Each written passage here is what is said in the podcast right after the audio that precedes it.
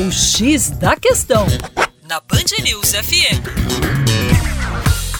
Olá, meu caro ouvinte Band News, com vocês, João Marcelo, Geografia Terra Negra, você já sabe. Falando um pouco aí sobre o fluxo migratório de venezuelanos. Um fluxo que se intensificou muito nos três últimos anos, muito em função da queda das garantias sociais propostas e promovidas pelo chavismo, especialmente no início do século XXI. Essa queda tem muito a ver com a queda vertiginosa do preço do petróleo e a queda do preço do petróleo impulsionou uma crise hiperinflacionária, um contexto de desmantelamento dessas garantias sociais, uma forte crise de abastecimento mais de 80% da população venezuelana está abaixo da linha de pobreza.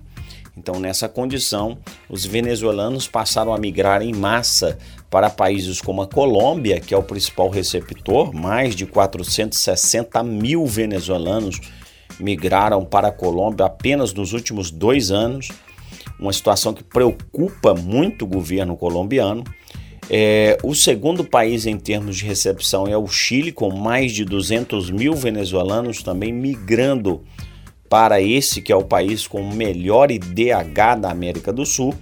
E o terceiro destino seria o Brasil, recebendo alguma coisa em torno de 73 mil venezuelanos.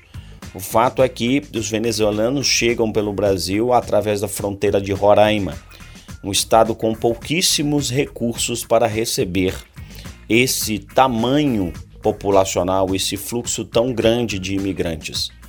O governo timidamente mostra algum nível de assistência a esses imigrantes, mas o fato é que a situação é bem calamitosa e é preciso que haja uma cooperação dentro da América Latina para dar assistência a mais um fluxo migratório latino-americano. Para mais, acesse aí o nosso canal youtube.com barra Terra Negra. Um abraço.